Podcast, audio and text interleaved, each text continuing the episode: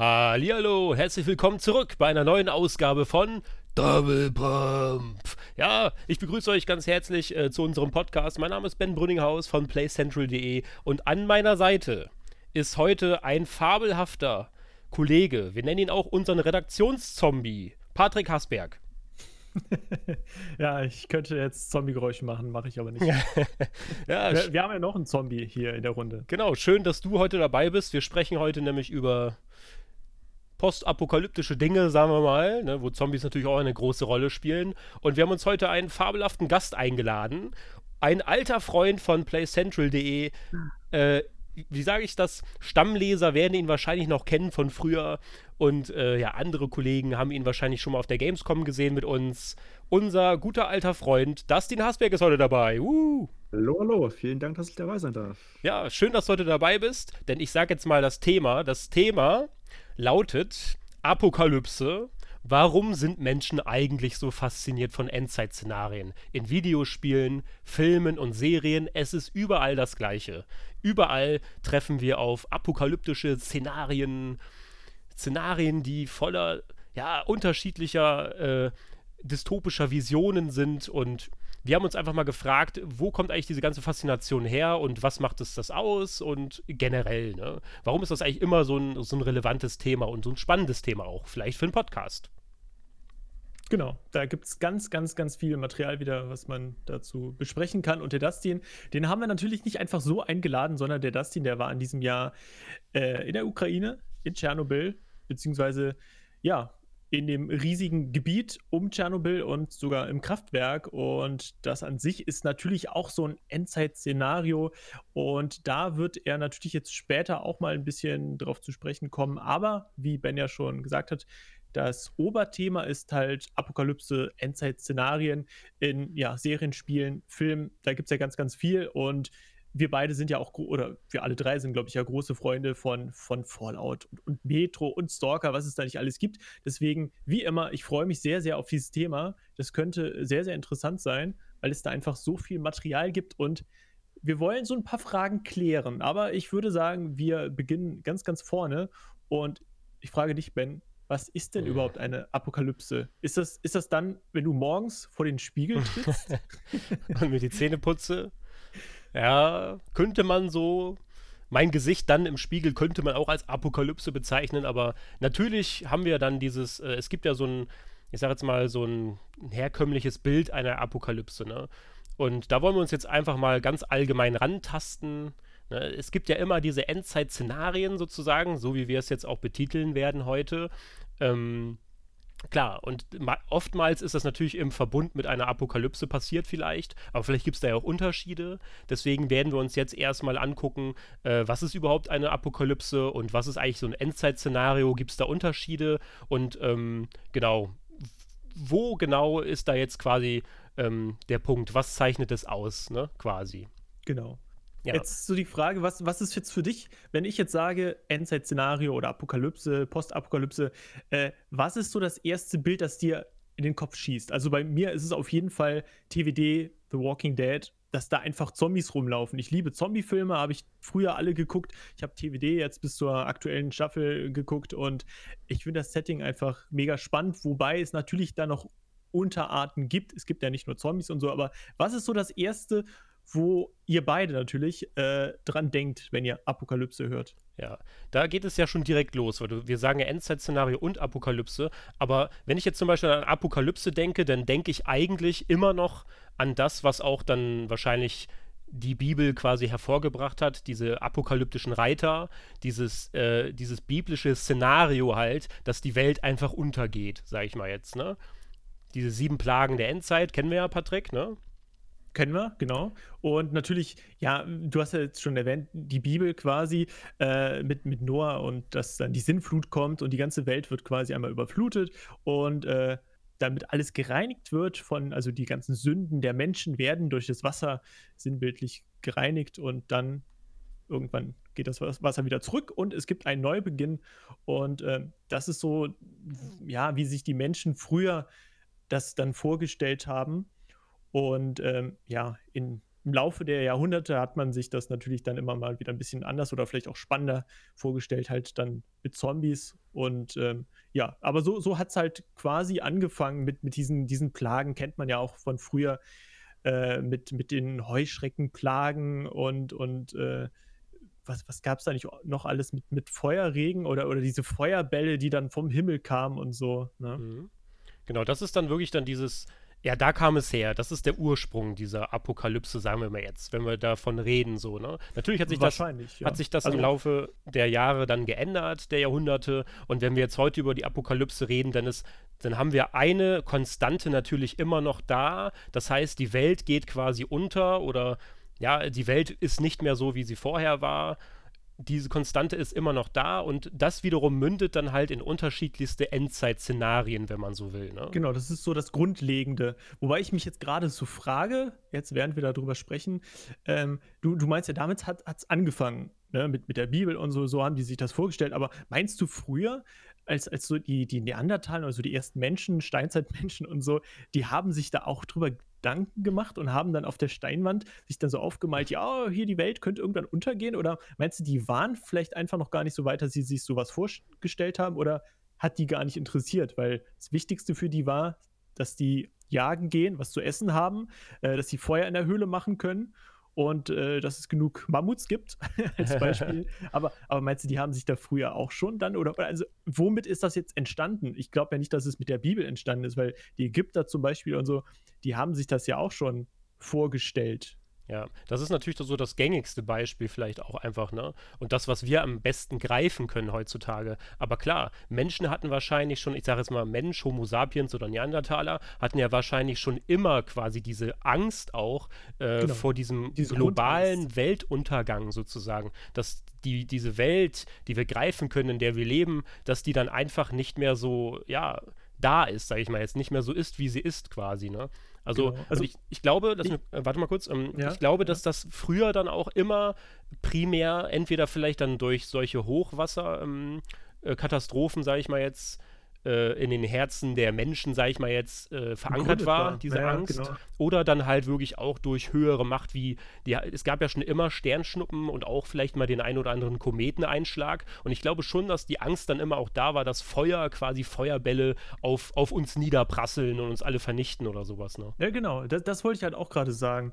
Ähm, das sind halt so diese Naturgewalten, die man ja früher auch vielleicht noch viel weniger verstanden hat. Zum Beispiel jetzt ein Gewitter oder so, woher kommt denn das Donnergrollen und alles mögliche, äh, Vulkanausbrüche, Überflutungen, Tsunamis und alles Mögliche. Äh, man hat es früher noch weniger verstanden natürlich als heute. Also heute versteht man es soweit, aber man kann, immer noch nichts oder wenig dagegen machen. Und ähm, dass dadurch durch dann vielleicht auch ein bisschen dieses Bild von der Apokalypse geschaffen worden ist, weil ich glaube, wenn dann jetzt mal so ein Vulkan ausgebrochen ist, was man halt früher überhaupt nicht verstanden hat, äh, dass man dann schon dachte, okay, das war's jetzt, die Welt geht unter. Mhm. Und äh, das war halt immer so diese Grundangst, vielleicht, vielleicht auch ein bisschen mit dem Glauben verbunden. Man hat halt zu Gott gebetet und, und gehofft halt, dass er einen beschützt und dass die Welt nicht untergeht. Ähm, ja. Ja, Genau. Das, also es hat wirklich dann echt immer mit dem Weltuntergang zu tun. Ob das jetzt ein Vulkanausbruch ist, es ist dann auch immer so äh, auffällig, sage ich mal jetzt, dass das immer einzigartige Ereignisse sind. Ne, so ein Vulkanausbruch, wie du gerade sagst, passiert ja auch nicht alle Tage. Und, oder halt ein Kometeneinschlag oder so. Ne? Das ist dann schon natürlich sehr ähm, ja, bemerkenswert, dieses Ereignis. Und hat ja meistens dann auch mit höherer Gewalt zu tun. Ne? So wie wir mhm. uns das jedenfalls vorstellen, sagen wir mal so, ne? Genau. Jetzt haben wir so ein, so ein ungefähres davon, Bild davon, was eine Apokalypse sein könnte, aber ein modernes Endzeit-Szenario ist ja schon dann auch ein bisschen anders. Ne? Also, meistens ist das schon auch so, dass die, die Gesellschaft, die Welt, in der wir leben jetzt gerade, dass die in der Form nicht mehr existiert. Mhm, genau. Genau, und dann da gibt es. Man, hm? da, da, muss man, glaube ich, auch einfach unterscheiden. Ne? Also Apokalypse und Dystopie ist halt dann wieder was anderes. Apokalypse verstehe ich zumindest darunter, dass halt wirklich Weltuntergang, alles geht kaputt quasi, alles ist am Ende.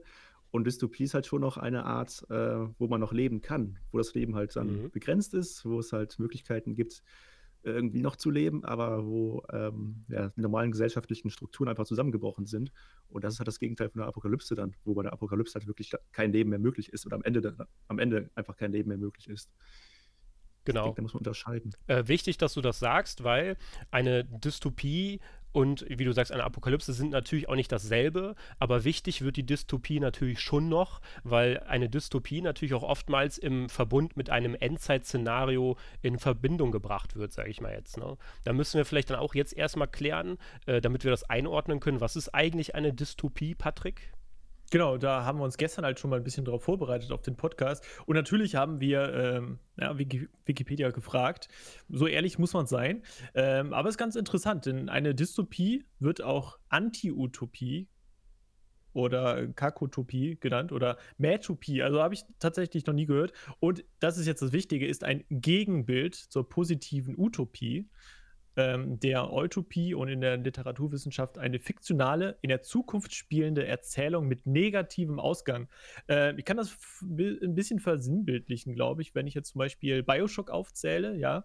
Da, wurde, da war ja dieser ursprüngliche Gedanke, die Gesellschaft oder ein Teil der Gesellschaft zieht sich nach unten auf dem Meeresgrund zurück in der eigenen Stadt, halt unter Wasser, äh, oder dass man da halt eine eigene, eine neue Gesellschaft gründet und das war erstmal natürlich eine Utopie, wie man sich das dann so vorgestellt hat.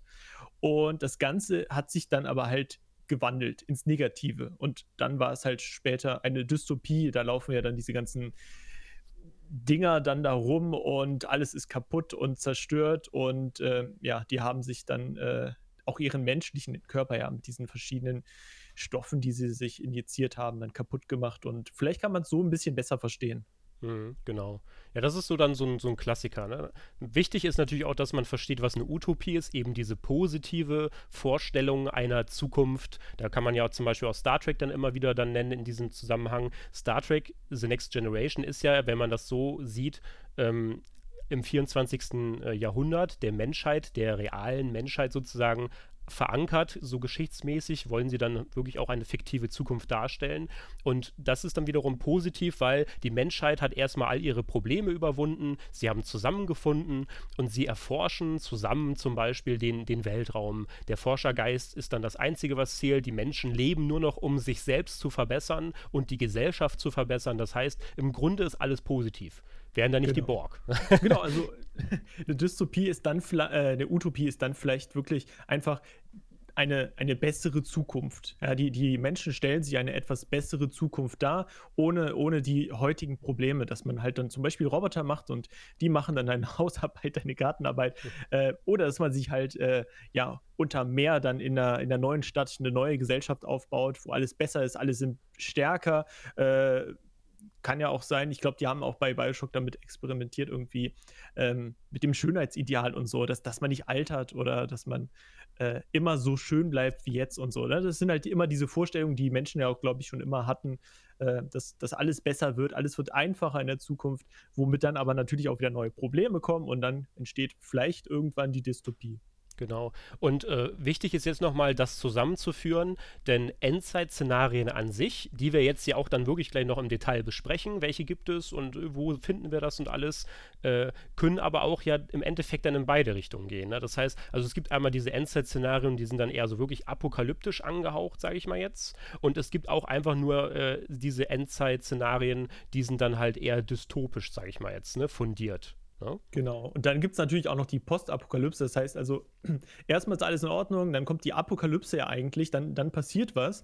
Äh, und dann gibt es die Postapokalypse, die halt nach dieser, dieser Katastrophe spielt. Zum Beispiel halt bei einem Fallout. Das, äh, da sind ja die ganzen Atombomben dann auf die Welt abgefeuert oder man hat sich gegenseitig mit Atombomben befeuert und ähm, in die Bunker dann äh, geflüchtet. Wenige haben überlebt und irgendwann kamen die dann aus diesen Bunkern, aus diesen Walls dann wieder raus. Äh, und dann haben sie halt vor sich quasi die Postapokalypse, die man dann versucht wieder aufzubauen. Die, die Natur, äh, ja, kann sich vielleicht dann auch irgendwann wieder äh, heilen, mehr oder weniger, aber das dauert dann hunderte Jahre oder, oder Jahrzehnte. Ja, auf jeden Fall, dass man das nochmal so ein bisschen äh, dann abgrenzt, die, die Postapokalypse ja, wie sehr sich so ein Ereignis dann halt, äh, wie, wer, wie sehr die Welt braucht oder ich sage jetzt mal das Stück Erde, was davon betroffen ist, wie jetzt zum Beispiel auch in Tschernobyl, worüber wir ja später noch ausführlich sprechen, äh, das weiß man ja auch, oder? So, wie lange braucht jetzt quasi dann so ein, äh, so ein Tschernobyl oder diese ganzen Städte drumherum, äh, bis sich das mal wieder erholt? Mhm. Ja, ich glaube, so ganz genau kann man das da, zumindest im Fall von Tschernobyl, auch nicht beziffern. Ne?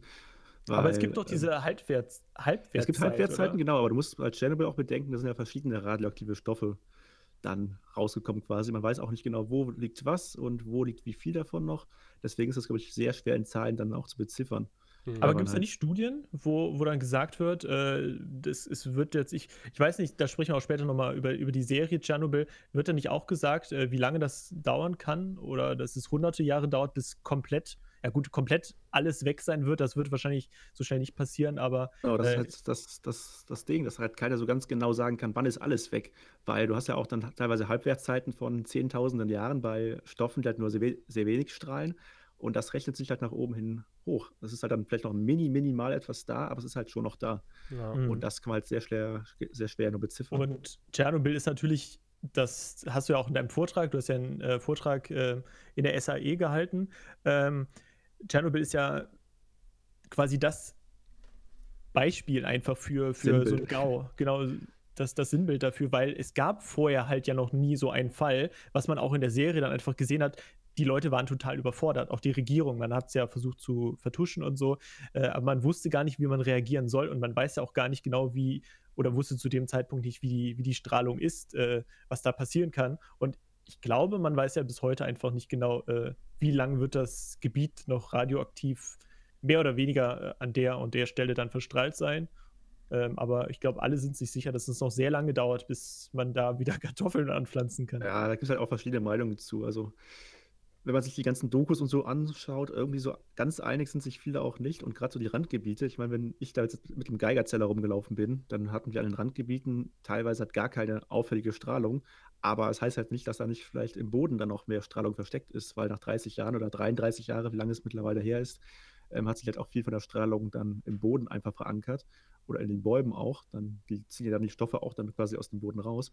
Und da ist es dann auch schwer zu sagen, wie viel Strahlung haben wir genau noch in dem Gebiet. Auch wenn der Geigerzeller vielleicht anzeigt, hey, da ist es, haben wir ganz normale Werte, weil wir haben ja eine normale Umgebungsstrahlung, kann mhm. es trotzdem sein, dass sich dann über die Jahre halt die Stoffe in den Untergrund verzogen haben und schon noch da sind. Und dann vielleicht sollte da nichts angebaut werden, aber man kann da vielleicht schon wieder leben. Das Obwohl man, so man ja sogar, glaube ich, einen Großteil von, von der obersten Erdschicht abgetragen hat, ganz am Anfang. Ne? Ja, aber muss, äh, ja. muss halt auch einfach sagen, es ist halt auch ein riesig großes Gebiet, ne? Weil wir haben jetzt im Fall von Chernobyl halt eine Sperrzone von 30 Kilometern Radius, also 60 Kilometer Durchmesser. Und das ist ja ein unglaublich großes Gebiet. Und das kannst du nicht alles abtragen. Ja, wobei das natürlich in Hinsicht auf jetzt verschiedene, sage ich mal, Szenarien natürlich noch äh, überschaubar ist. Ne? Wenn wir uns jetzt, es gibt ja auch jetzt nicht nur dann zum Beispiel diese, ähm, diese, wie sagt man, nukleare Katastrophe dazu zum Beispiel. Ne? So, so, ein, so ein Atomreaktor explodiert quasi. Ne?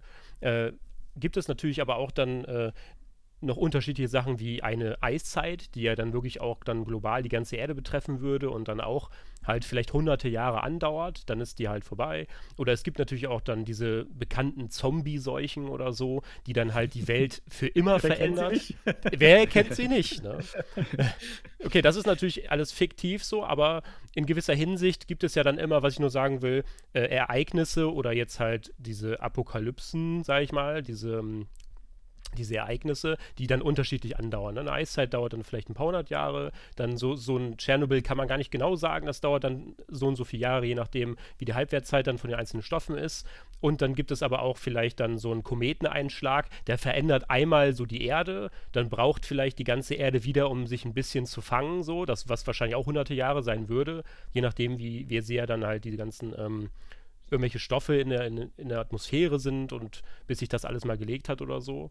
Ja, ist aber sehr unterschiedlich dann, ne? Je nachdem, genau. was für ein genau. Ereignis das ist. Was vielleicht auch interessant ist, ähm, ist mir gerade noch so eingefallen. Ähm, es gab ja früher, also gibt es ja immer noch, aber äh, früher in einem Ausmaß, weil einfach die medizinische Versorgung und auch die, äh, die, die, die Sauberkeit oder, oder wie sagt man jetzt nicht gewährleistet war. Äh, die, die Pest natürlich, ne, im, im Mittelalter, dass da einfach ein Großteil wirklich von der Weltbevölkerung ähm, ausgelöscht worden ist. Und ähm, das ist ja auch, also kann man sich jetzt heutzutage gar nicht mehr so vorstellen, aber es war ja eigentlich schon fast eine Apokalypse. Ähm, hätte ja sein können, dass das noch, noch mehr mhm. sterben. Mhm. Ähm, aber es sind halt schon sehr viele gestorben und natürlich äh, in den letzten 100, hunderten Jahren ähm, sind dann immer wieder mehr Menschen nachgeboren und, und sonst wie. Aber äh, muss, man muss sich das halt überlegen, dass ein Großteil der Weltbevölkerung dann da wirklich einfach zugrunde gegangen ist an der Pest. Ja, genau. Bei der, bei der Pest, glaube ich, war das ein Drittel oder sogar die Hälfte der Weltbevölkerung gestorben. Also unglaublich große Summe auf jeden Fall. Ja. Das waren riesig große Zahlen. Das stimmt. Und äh, ich finde, die Pest ist auch eigentlich so das beste Beispiel für eine Seuche, sag ich mal, so eine apokalyptische Seuche. Da, weil, also, was wir jetzt zum Beispiel greifen können, was vielleicht für uns am naheliegendsten ist, weil wir kennen es vielleicht alle ein bisschen, ähm, weil wir reden ja immer oft von Zombies und Viren und Zombie-Seuchen und sowas. Das ist ja alles fiktiv so, aber klar, es gab ja schon auch so äh, Viren und Seuchen, die dann halt wirklich äh, unfassbar viele Menschen halt auch wirklich ausgelöscht haben im Endeffekt. Ne? Das heißt, dass jetzt, klar, dass ein Mensch wieder aufsteht und dann ne, den, den Zombie macht quasi ohne Gehirn oder so, alles ist tot außer das Gehirn oder sowas. Äh, das ist ja natürlich alles schön ne, verpackt für die Filme, Serien und Spiele, äh, fiktiv, aber im Endeffekt ist das ja meistens so bei diesen Zombie-Seuchen, dass das auch immer durch irgendein Virus getriggert wird, dass, äh, dass die Körper quasi diese Organe, also die, das organische Leben sozusagen, dass das einfach irgendwie noch weiter besteht, ne? obwohl der Mensch längst verstorben ist, sage ich mal jetzt. Ja. Äh, ich habe kurz was gefunden, ähm, weil wir jetzt ja gerade über die Zahlen, die, die Pesttoten gesprochen haben. Also im Mittelalter war die Pest die gefährlichste Infektionskrankheit in Europa und forderte während der Seuchenwelle von 1347 bis 1352, also fünf Jahre lang, äh, mehr als 25 Millionen Todesopfer, rund ein Drittel der Bewohner Europas. Genau. Mhm. Ja, faszinierend auch, dass das nur in fünf Jahren passiert ist. Ne? Überleg mal, ein Drittel Europa wurde in fünf Jahren ausgelöscht, nur durch diese Seuche. Ne? So, das ist schon, genau. also ist schon bemerkenswert, ne? klar. Das finden wir ja auch dann in vielen Medien wieder, in Spielen, Filmen. Das ist halt eines dieser grö größeren, sage ich mal, jetzt Endzeit-Szenarien auch, ne? Ein Virus ist ausgebrochen, eine Seuche ist ausgebrochen und die Menschen sind halt alle halb krepiert. So, ja. Eiszeit, genau, also wie gesagt, gibt es ja auch noch, nuklearer Winter, gestrandeter Tod, da kommen wir später vielleicht auch nochmal drauf. Ist ja, ja auch alles. Genau. Ähm, ich wollte kurz noch ein Spiel erwähnen, dass wir, ich weiß nicht, wer das jetzt von uns alles gespielt hat. Ich habe es auf jeden Fall gespielt. Äh, Plague Tale spielt ja auch im Mittelalter. Ja, genau. Ein bisschen, bisschen fiktiver natürlich mit, mit, mit der Seuche, ähm, weil da noch ein paar andere Dinge mit reinspielen, die so natürlich nicht waren. Aber trotzdem hat die das irgendwie, äh, hat das Spiel das Ganze nochmal so ein bisschen verbildlicht und, und, und auch sehr düster gezeigt, wie die Pest einfach war mit, mit diesen weißen Kreuzen oder Xen an den Türen, wo halt dann Pesttote oder Pestkranke drin gelebt haben, dass die in, in Scharen dann auf, die, auf diese Holzsackkarren dann äh, geworfen worden sind, um, um verbrannt zu werden, damit die Pest sich nicht weiter ausbreiten kann und so. Ähm, fand ich halt auch sehr, sehr interessant, diese Darstellung. Hm. Du hast auch gespielt, Asti, ne? Genau, ja, das hat mir auch echt gut gefallen, das Spiel. Das zeigt das halt, klar, wie du gerade schon meintest, ist es nicht realistisch, was da gezeigt wird zu großen Teilen, aber so das Drumherum, wie das halt schon teilweise so stattgefunden hat damals, das zeigen sich schon sehr explizit und das hat mir ähm, als, als Fan von solchen Spielen auch sehr gut gefallen, halt auch wie das emotional umgesetzt wurde, dass sie das anhand von zwei Kindern zeigen oder größtenteils anhand von zwei oder drei Kindern waren es, glaube ich. Und ähm, generell, wenn du Kinder in so einer Apokalypse zeigst, dann ist es immer nochmal auch eine andere Hausnummer, finde ich, dass es einfach nochmal anders genau. wirkt. Da sprechen wir auch gleich nochmal drüber, diese Faszination. Warum sind wir jetzt von der Pest einfach so als, als Setting oder halt von, von Apokalypse allgemein als Setting so begeistert? Kommen wir später nochmal drauf, aber kann ich halt nur beipflichten. Also, wenn ihr es noch nicht gespielt habt, Plague Tale äh, ist ein sehr, sehr, sehr gutes Spiel und hat, glaube ich, auch sehr, sehr viele Leute überrascht, dass ja. es dann so gut geworden ist. Aber ihr sagt ja gerade schon, das hat euch gefallen. Dann lasst doch jetzt erstmal diesen Sprung dahin machen. Also, das heißt, euch hat das gefallen und mir okay. gefallen natürlich auch noch andere Sachen in, diese, in dieser Richtung. Das heißt, grundsätzlich gibt es dann halt äh, äh, Endzeit-Szenarien in Spielen oder in Filmen und Serien. Äh, ob das jetzt apokalyptisch oder einfach nur dystopisch angehaucht ist, sei ja mal dahingestellt. Aber Fakt ist ja, die Menschen finden Gefallen daran. Die wollen das sehen, die wollen das in einem Spiel erleben oder auch einfach nur lesen in einem Buch. Und die Frage ist ja, warum, warum ist das jetzt eigentlich so ähm, beliebt oder warum, warum mögen wir das so sehr? Warum äh, ist das so ein spannendes Thema eigentlich und warum sehen wir das überall in der Popkultur? Ne? Genau, weil, weil es eigentlich ja was total Schreckliches ist, genau wie Tschernobyl. Auch da kann das ja gleich nochmal drüber sprechen. Also die, dieser ja, Kontrast zwischen diesem Massentourismus oder Sensationstourismus dahin und äh, ja, der anderen Seite, dass man es sich angucken will, um das Ganze zu dokumentieren, aber äh, natürlich mit, mit ja, man, man geht mit viel, wie, wie sage ich jetzt, mit, mit viel Fingerspitzengefühl an die ganze Sache ran und, und man weiß, dass, äh, ja, Tschernobyl zum Beispiel, dass da viele äh, der Katastrophe dann zum Opfer gefallen sind. Ja, genau. Ja, er, erzähl doch mal, Dustin, was ist dann da bei dir so der Trigger, sage ich mal jetzt, äh, was das dann diese Faszination ausgelöst hat? Weil es will ja auch nicht jeder dann vielleicht nach Tschernobyl reisen und da mal irgendwie äh, sich das anschauen und alles. Ja, absolut. Also ich habe auch im Vorfeld viele Leute, oder generell im Vorfeld mit sehr vielen Leuten über die Reise gesprochen. Und da ist auch schon sehr schnell klar geworden, dass viele das nicht so ganz nachvollziehen können. Viele fanden das auch sehr interessant. Also das fand ich auch cool, dass mich auch viele unterstützt haben so. Aber ich hatte auch vorher schon viele Leute, die halt gesagt haben, nee, also das ist ja schon seltsam, wenn man da irgendwie an so ein Gebiet reisen hm. möchte. Aber was der Grund ist Urlaub, ne? beruflich da. Es ist ja für mich mein, mein Urlaub quasi gewesen oder ein Teil meines Urlaubs dieses Jahr.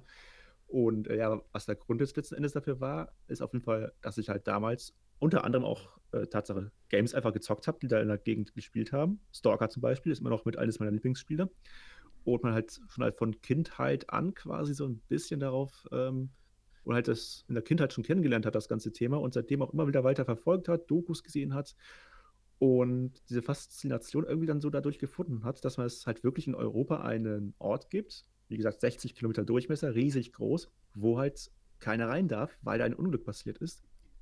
Und für mich halt auch als Kameramensch, Kameramann, äh, es ist halt mega interessant, dann einfach so einen Ort mal zu besuchen und das mal aufzuzeichnen, wie es da aussieht und auch mal den Vergleich zu ziehen mit anderen Dokus oder mit irgendwelchen anderen Berichten. Es ist auch mega interessant, wie über Tschernobyl berichtet wird, weil die meisten das halt immer noch als Todeszone total wahrnehmen und das äh, lebensgefährlich dahin zu reisen, was es halt aktuell nicht mehr ist. Oder je nachdem halt auch, wohin man reist. Man muss halt aufpassen, keine Frage. Aber man, ähm, ja, die Faszination ist auf jeden Fall durch Spiele entstanden und halt dann durch, dadurch, dass man sich einfach immer informiert hat dazu. Und äh, genau wie Fukushima finde ich auch interessant, könnte ich mir auch vorstellen, mal irgendwann hinzugehen, weil es auch einfach Orte sind, die wenige Menschen bisher gesehen haben und wo wirklich auch Geschichte stattgefunden hat. Aber du hast jetzt so das Setting an sich ja beschrieben, so, da ist die Katastrophe, es ist ein großes Sperrgebiet.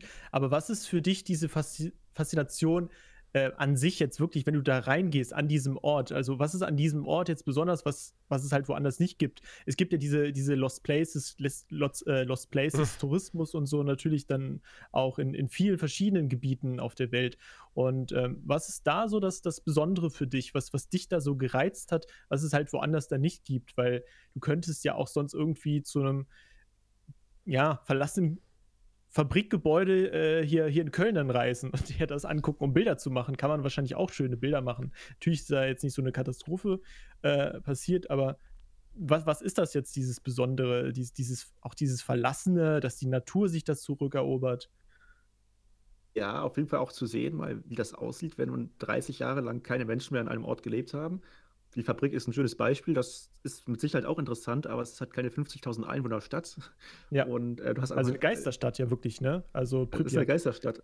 Also ich habe es mittlerweile eher als äh, Wald beschrieben immer, weil du gehst halt oder du fährst halt da rein, auch nach Pripyat rein, diese große Geisterstadt.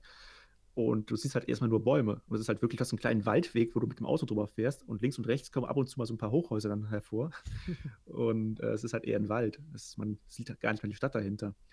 Und warum es halt so besonders ist, dann auch sowas zu sehen, ist im Fall von Chernobyl einfach, dass du halt noch dauerhaft diesen Geigerzeller in der Hand hast und immer dieses Ticken hast. Und auch die Momente, wo ich dann in Chernobyl war und mal ein paar Meter oder ein paar Minuten auch komplett alleine unterwegs war, da stand ich einmal auf einem Dach von dem Supermarkt, war das in dem Fall. Da war ich oben alleine auf dem Dach drauf, habe einen super Ausblick gehabt über das alles drumherum, kein Mensch, keine Menschenseele gehört, kein Auto gehört, nur Wind und du hast dann noch einen Geigerzeller in der Hand, der halt so leise vor sich hin tickt. Und das ist halt schon eine Atmosphäre oder halt ein Gefühl, das ist unbeschreiblich und das hast du wahrscheinlich an keinem anderen Ort dieser Welt. Ja. Und äh, dieser Reiz, den hat man sich vorher und, irgendwie so vorgestellt vielleicht. Mhm. Und, und trotzdem bist du ja so. in, in, einer großen Stadt eigentlich noch. Also klar, lebt da keiner mehr, aber du bist halt ja irgendwie nicht in der Natur, aber irgendwie ja doch. Und ähm, ich glaube, dass, also ich war jetzt ja noch nicht da so, aber ich habe auch viele Spiele gespielt. Stalk hast du eben angesprochen, was mich halt auch so fasziniert hat. Ähm, dieses, die wurden ja innerhalb von zwei Tagen, glaube ich, evakuiert. Also diese, ja. diese 50.000, oder das waren insgesamt ja sogar 300.000 in dem ganzen Gebiet. Ne? Ja. Die wurden dann evakuiert und alles wurde stehen und liegen gelassen. Die konnten, glaube ich, ja nur Handgepäck oder so mitnehmen. Und dann gibt es ja diese Klassenzimmer zum Beispiel, wo, wo dann auch die Sachen liegen. Äh, die sind halt wirklich dann da rausgerissen worden aus ihrem Alltag.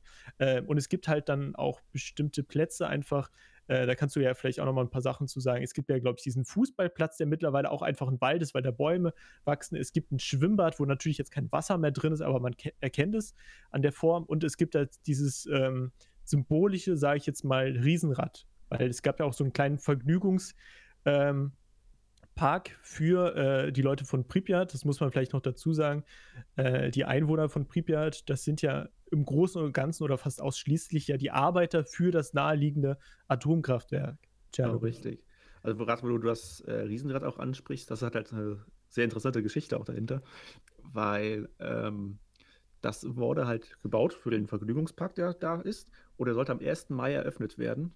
Und wann hat die Katastrophe stattgefunden? in der Nacht vom 25. auf den 26. April. Das heißt drei, vier Tage vorher. Das heißt, dieser Riesen, dieses Riesenrad wurde auch nie eröffnet oder generell der ganze Vergnügungspark wurde nie eröffnet. Das ist halt auch so ein interessanter Fakt, dass das halt, dass das gebaut wurde und innerhalb von zwei Tagen sind alle weggereist. Ihnen wurde ja auch gesagt, sie kommen nach zwei, drei Tagen wieder, was ja nicht der Fall war. Bis heute darf ja keiner zurückkehren.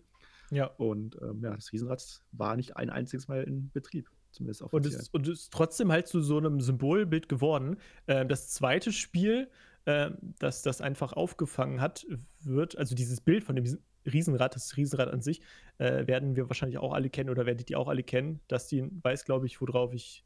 Call hinaus, of Duty Modern genau. Warfare 1. Das gute alte. Genau, das, da gibt es ja auch diese, kannst du ja auch vielleicht, oder Ben, hast du das auch gespielt? Ja, ne? Diese, ja. diese Tschernobyl-Mission. Ja, das ist natürlich auch eines, also allein dieses Setting dann so in dem Spiel zu sehen, ist ja sehr bekannt und auch sehr markant, so sage ich mal jetzt. Also das ist schon, ist schon auch irgendwie dann was Besonderes. Ne? Alleine aus der Tatsache auch heraus, äh, dass es ja auch existiert, sage ich mal jetzt. Und das führt mich auch schon jetzt, wo Dustin schon die ersten ähm, Antworten, sage ich mal jetzt, geliefert hat, zu einer kleinen Schlussfolgerung, weil was macht es jetzt dann so besonders? Also auf der einen Seite hört es sich ja für mich dann so an, als wäre das Besondere daran auch, dass man ein Stück weit dann diese Geschichte erlebt, sage ich mal jetzt, wenn man dort vor Ort ist und sich das anschaut. Man weiß halt alles, was passiert ist und diese ganzen, ähm, die Katastrophe ist passiert und äh, diese, diese ähm, alles, was übrig geblieben ist nach dieser Katastrophe, kann man sich ja dann anschauen und das wirkt dann vielleicht so ein bisschen wie dieses wie eine erlebte Geschichte, sage ich mal jetzt. Ne? Und auf der anderen Seite klingt das ja für mich dann auch so, dass, wenn du sagst, ja, mit dem Geigerzähler und wenn du dann da rumreist und so, dass man dann diese Gefahr spürt, sage ich mal jetzt. Und äh, dass das dann wiederum auch dann vielleicht dann äh, ein Anreiz für Leute sein kann, dass das eben so beliebt ist und dass das gemacht wird. Ne? Und das ähm, führt mich jetzt auch nochmal ganz kurz zur Tschernobyl-Serie, weil in der Serie, äh, die haben wir alle gesehen und die wurde ja auch auf IMDb als beste Be Serie aller Zeiten irgendwie bewertet. Äh, die, die, hat ja schon vieles, sage ich jetzt mal, versucht, authentisch einzufangen, auch wenn ein paar Sachen fiktiv dazugepackt wurden. Ähm, aber ähm, auf der einen Seite hat man als Zuschauer, finde ich einfach, auch dann das wirklich sehr gut wahrgenommen, weil sie es einfach wunderbar transportiert haben. Diese Gefahr, diese unsichtbare Gefahr, die die ganze Zeit dort besteht, sozusagen. Und äh, diese Menschen, die dort jetzt äh, gehandelt haben in der Serie, äh, sind ja die ganze Zeit diese, dieser Gefahr ausgesetzt gewesen, sage ich mal jetzt. Und irgendwie hat man das so ein bisschen so gefühlt, so. Ähm, das hat einen auch ein bisschen ängstlich werden lassen, so, weil der Gedanke allein, so, dass man gar nicht weiß, was gerade mit mir passiert, wenn ich jetzt verstrahlt werde oder so, das hat dann auch wieder so einen ganz komischen Trigger bei mir zum Beispiel ausgelöst. Äh, so eine Ehrfurcht, sage ich mal jetzt, ne? So, ich weiß nicht, ganz, ganz komisch zu beschreiben, aber ähm, hat auf jeden Fall äh, seinen, seinen Sinn erfüllt, sage ich mir jetzt. Also das hat mich echt dann auch echt berührt, sozusagen. Ne? Und ich war ja nicht mal vor Ort. Das war jetzt nur die Serie, sage ich mal. Ne? Ja. Aber man hatte auf jeden Fall sehr viel Respekt auch vor. Also ähm, in unserem Fall, wir haben, glaube ich, dann maximal Strahlungswerte von, was war das, 20 Mikrosievert pro Stunde, falls es einen interessiert, abbekommen. Und das ist halt ungefähr, wenn man es mal hochrechnet, fünffach, äh, hundertfach erhöhte Strahlungswerte. Und das ist ja schon dann auch schon etwas mehr. Aber muss auch immer dazu sagen, das, was mittlerweile davor herrscht, ist halt nur ein Bruchteil, ein kleiner, kleiner Bruchteil von dem, was damals da stattgefunden hat. Also wir haben uns jetzt keiner direkten größeren Gefahr ähm, ausgesetzt. Mhm. Wir waren ja auch wirklich noch kurze Zeit dann in den Gebieten, auch wo es etwas stärker verstrahlt war. Und man kann sich das letzten Endes ja alles dann runterrechnen, wie viel man abbekommen hat. Und das entspricht dann ungefähr so viel wie so ein Transatlantikflug äh, ja. Flug oder generell sogar nur der Flug von Deutschland in die Ukraine, der zwei, zweieinhalb Stunden, glaube ich, gedauert hat. Genau, also das ist ja, glaube ich, auch wirklich so, wenn man in einem Flugzeug sitzt, dann quasi über den Wolken, dann wird ja auch dann nicht mehr alles äh, abgefangen, quasi, diese Strahlen, diese Gammastrahlen von der Sonne. Und da wird man sich auch schon das Hundertfache einer normalen Strahlung aussetzen im Flugzeug, ne? Ja, ich weiß, hundertfach ist es nicht. Äh, Mhm. Was ich jetzt mal so gesehen, gesehen und gehört habe, ist es dann durch 20-fach, Ah, okay. 30-fach erhöht. Ich meine, ich habe mal 100 gehört, aber ja gut, ob es jetzt 20 oder 30 ist, auf jeden Fall, ja, kann man sich das vielleicht dann vorstellen. Und die, die 1 quasi, also die einfache Strahlung ist dann die Strahlung, der wir dann regelmäßig ausgesetzt sind, wenn wir jetzt draußen vor der Tür sind, sagen wir mal, ne? Ja, genau. Was, was waren das jetzt? 0,24? 0,24 Mikrosievert, also die normale Strahlung, die ein deutscher Bürger im Schnitt am Tag, äh, nee, in der Stunde abbekommt, das sind 0,24 Mikrosievert. Und das ist so ein Wert, an dem man sich mal orientieren kann, weil das auch die Geigerzelle anzeigen. Wenn da also eine 0 vorne steht, ist schon mal ganz gut. Und wir hatten dann im Vergleich halt teilweise 20 maximal. Und was haben die jetzt dann, sagen wir jetzt mal, ich weiß nicht, wie weiß der, der Spezialbegriff von den Feuerwehrleuten, also diese, diese Trümmermänner, die jetzt oben auf dem Dach des Reaktorkerns dann die, ähm, was war das jetzt für ein Material, äh, abgetragen haben. Graf genau, genau, die das abgetragen haben. Was, was, was haben die? Die haben ja dann die tausendfache oder, ja, die haben oder ja in der Serie immer von Röntgen gesprochen. Das ist eine andere Art und Weise, das darzustellen, kann man aber umrechnen. Wenn ich das gerade richtig im Kopf habe, sind 100 Röntgen ein Sievert, also die größte Einheit die, äh, Einheit, die es gibt. Und das ist im Vergleich zu dem, was wir abbekommen haben, glaube ich, millionenfach mehr. Genau. In der Serie hat man ja dann auch gesehen, wozu das dann geführt hat bei den Menschen, die halt wirklich äh, nicht nur der Strahlung ausgesetzt war, sondern die haben halt Graphit, äh, nee, Graphit, ne? Vitis, Das- genau. Genau, die, die haben das ja sogar angefasst. Also klar, sie hatten eine Handschuhe, glaube ich, an, wobei teilweise, glaube ich, nicht mal das. Und äh, ja, etwas später oder am Ende der Serie hat man ja dann auch gesehen, ähm, was mit denen passiert ist. Denen sind ja die Haare ausgefallen und, und keine Ahnung, was da. Also es sah auf jeden Fall, das hat, glaube ich, jeden, der die Serie gesehen hat, schon sehr, sehr geschockt, aber auch natürlich fasziniert, weil man das so auch vielleicht noch gar nicht kannte. Vieles hat man ja als Regierung am Anfang sowieso versucht geheim zu halten. Und jetzt ist aber durch, gerade spätestens durch, durch die Serie, ist auch vieles nochmal ähm, bewusster geworden und, und, und auch den Leuten nochmal aufgezeigt worden, wie krass das wirklich war und ähm, wie ignorant dann auch viele Menschen oder Entscheidungsträger, Politiker und die Regierung an sich dann waren, was äh, Tschernobyl an, ja, an, angeht. Genau, und hatten eigentlich auch vor allem zwei Probleme. Das eine Problem war halt, äh, dass die halt nach außen hin wenig zu dem Thema sagen wollten und halt generell halt sich da auch nicht äh, schlecht machen wollten, gerade für den Amis. Und das andere Thema ist halt einfach, dass es halt noch nie stattgefunden hat in der Art und Weise. Weil Fukushima zum Beispiel, was glaube ich 2011 war, die können halt auf die Erfahrungswerte von Tschernobyl zurückgreifen. Und Tschernobyl ist das erste Mal, dass so etwas passiert ist. Die hatten keine Erfahrungswerte. Die mussten halt alles quasi zum ersten Mal dann ausprobieren. Hm. Ja, aber dass es in Fukushima nochmal passiert ist, in einer ähnlichen Form zum Beispiel, ist ja auch dann wieder so, äh, so einfach ein Beispiel dafür, dass das natürlich diese Gefahr auch besteht, natürlich. Ne? Und auch äh, die, generell diese Gefahren. Es kann, es kann ja jederzeit ein Endzeitszenario, sage ich mal, jetzt uns treffen. Es kann jetzt zum Beispiel ein Komet einschlagen, der vielleicht wie vor, was war das, 64 Millionen Jahren dann halt einge äh, eingetroffen ist und die ganze Atmosphäre der Erde verändert hat. Für, ich glaube, für hunderte Jahre oder sogar tausende Jahre wurde die ja verändert, die Atmosphäre so. Und wenn sowas zum Beispiel passieren würde von heute auf morgen, dann könnten wir in der Form natürlich gar nicht mehr so weiterleben. Oder auch Ja. mit der Pest. Wenn jetzt zum Beispiel eine Seuche ausbricht, die jetzt zum Beispiel virenbedingt oder so ähm, uns nochmal in einer viel größeren Zahl betrifft. Milliarden Menschen leben auf dem Planeten. Genau, also ja, sonst spreche ich erst mal aus. Ja, nee, also ich wollte nur sagen, es gibt ja dann diese einzelnen, äh, diese einzelnen Szenarien und sie können ja auch wirklich dann ähm, auftreten, sage ich mal jetzt. Und das wiederum macht es ja auch so faszinierend. Und ich glaube auch gerade, dass dann so diese Zombie-Apokalypsen halt, ne? Und, und dass die Leute halt in einer Postapokalypse leben, wo es jetzt Zombies mal gibt oder gab oder sowas. Ähm, gibt es ja auch ganz viele so ähm, Beispiele in Medien, wo das aufgegriffen wird, ne? Mhm. äh, das ist ja auch dann einfach so wiederum diese Faszination auch wieder beinhaltet, weil eben dieser Gedanke auch irgendwie da ist, ja, was wäre wenn oder was ist, was Genau. passiert dann so, ne?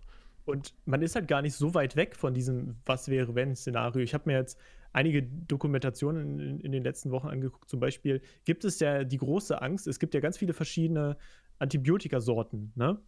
Und was wäre, wenn es jetzt einen super Virus zum Beispiel gibt, der gegen alle bekannten Bakterien, äh, Bak ähm, Anti, nein, Antibakterium, nein.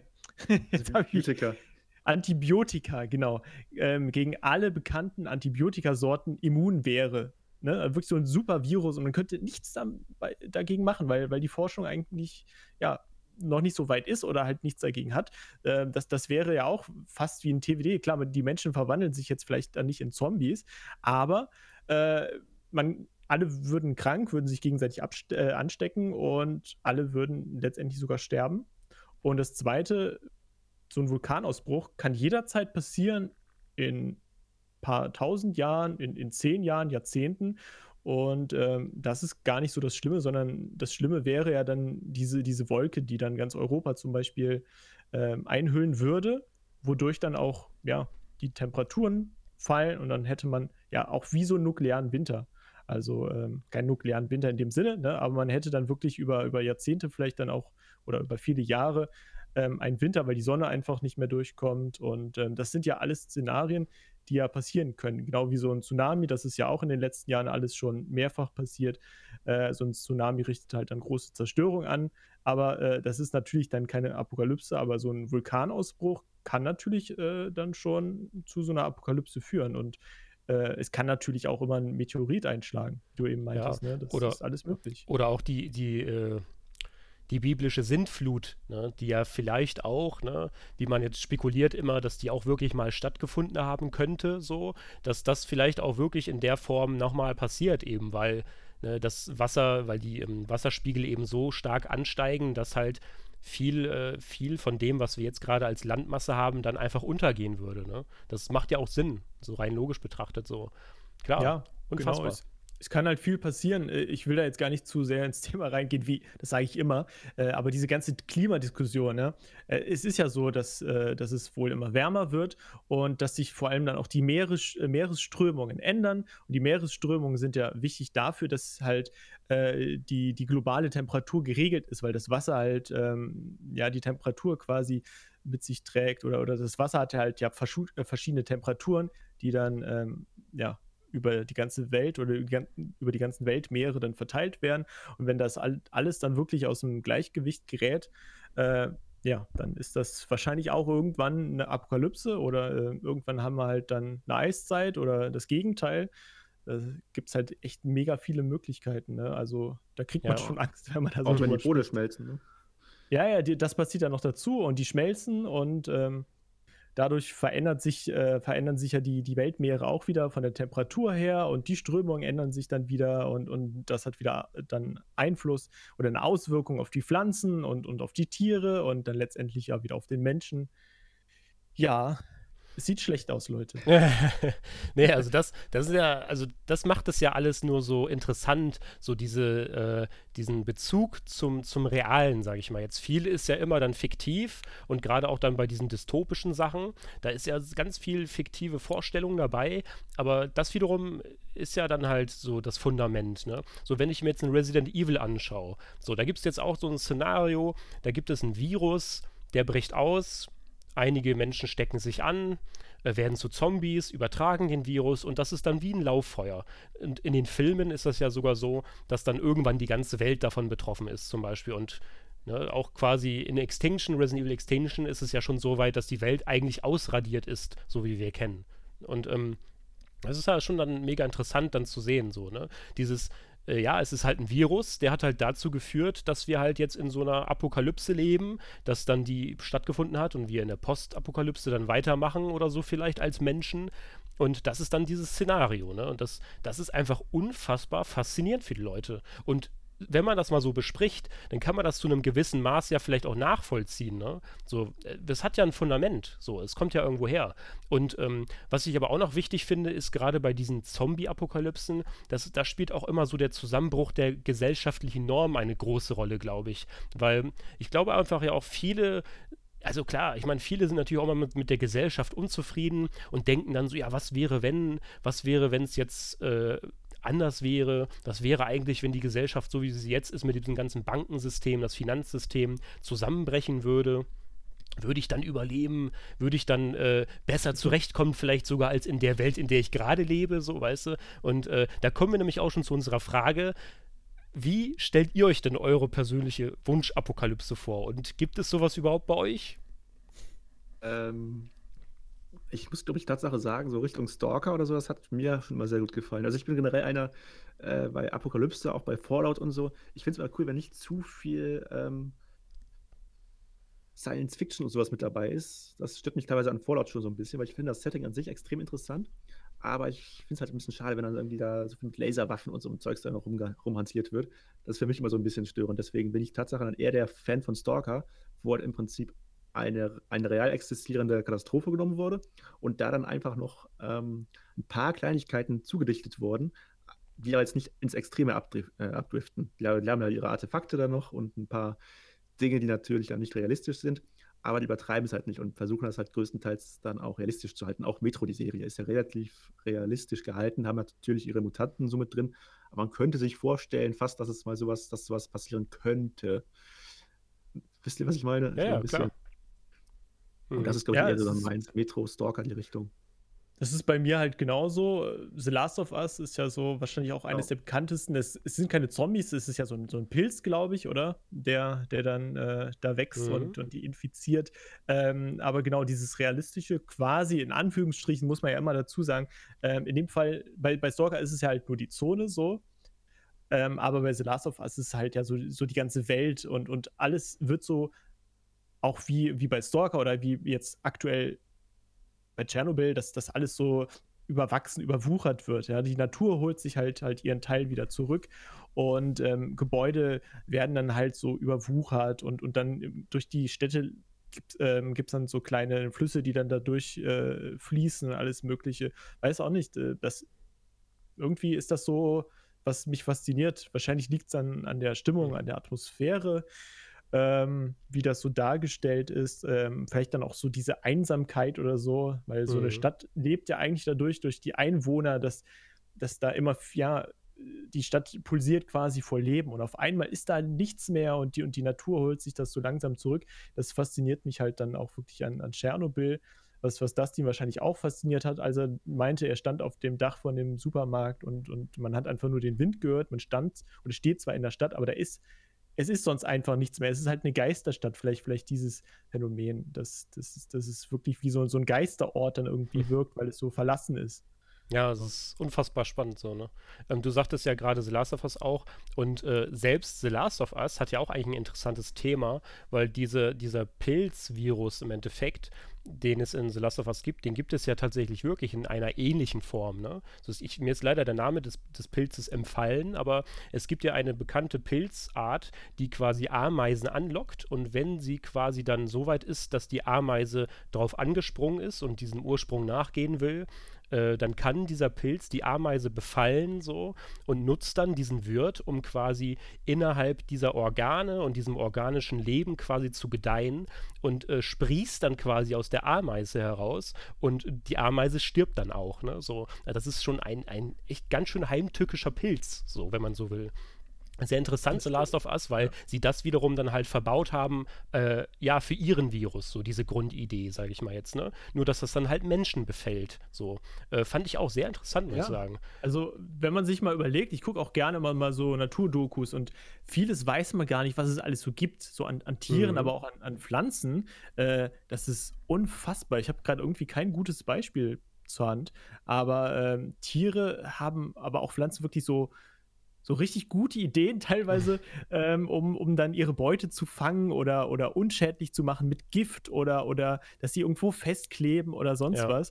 Und äh, ja, dein Beispiel gerade mit diesem Pilz, äh, klar, das, das kann auch irgendwie natürlich, wenn, wenn es das so gibt, warum soll das nicht auf den Menschen dann irgendwann mal vielleicht dann überspringen? Also äh, neben diesen ganzen äh, Naturkatastrophen gibt es halt auch diese Möglichkeiten. Es gibt wahrscheinlich unfassbar viele ähm, Pilze und, und, und Infektionen, die, die es dann gibt. Und wie ich ja eben meinte, äh, wenn man dagegen dann kein Medikament hat, dann hat man als Mensch, glaube ich, schon ein großes Problem. Ja.